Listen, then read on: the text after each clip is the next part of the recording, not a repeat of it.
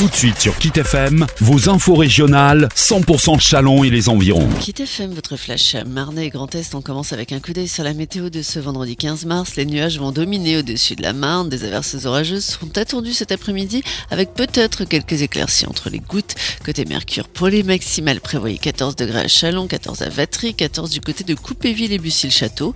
Demain, nuages en matinée, soleil dans l'après-midi. Dimanche, brouillard et pluie. Il faudra attendre le mardi pour profiter à nouveau du soleil.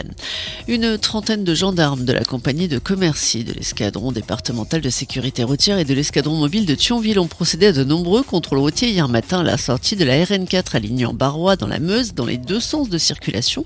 Une opération baptisée Place Nette.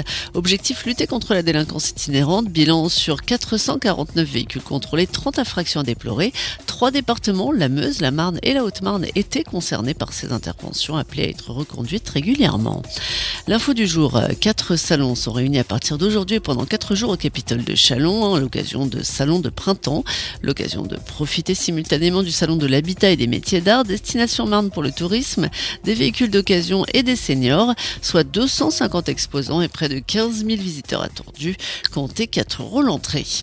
Le food truck d'une boulangerie a été dérobé dans la nuit de samedi à dimanche devant l'une de ses trois boutiques, celle de Montchenot sur la route d'Épernay, tout équipé avec friteuse, four, plancha et serviette en complément de l'activité des boulangeries. La prochaine prestation était prévue dans 15 jours auprès d'un particulier. Une plainte a été déposée.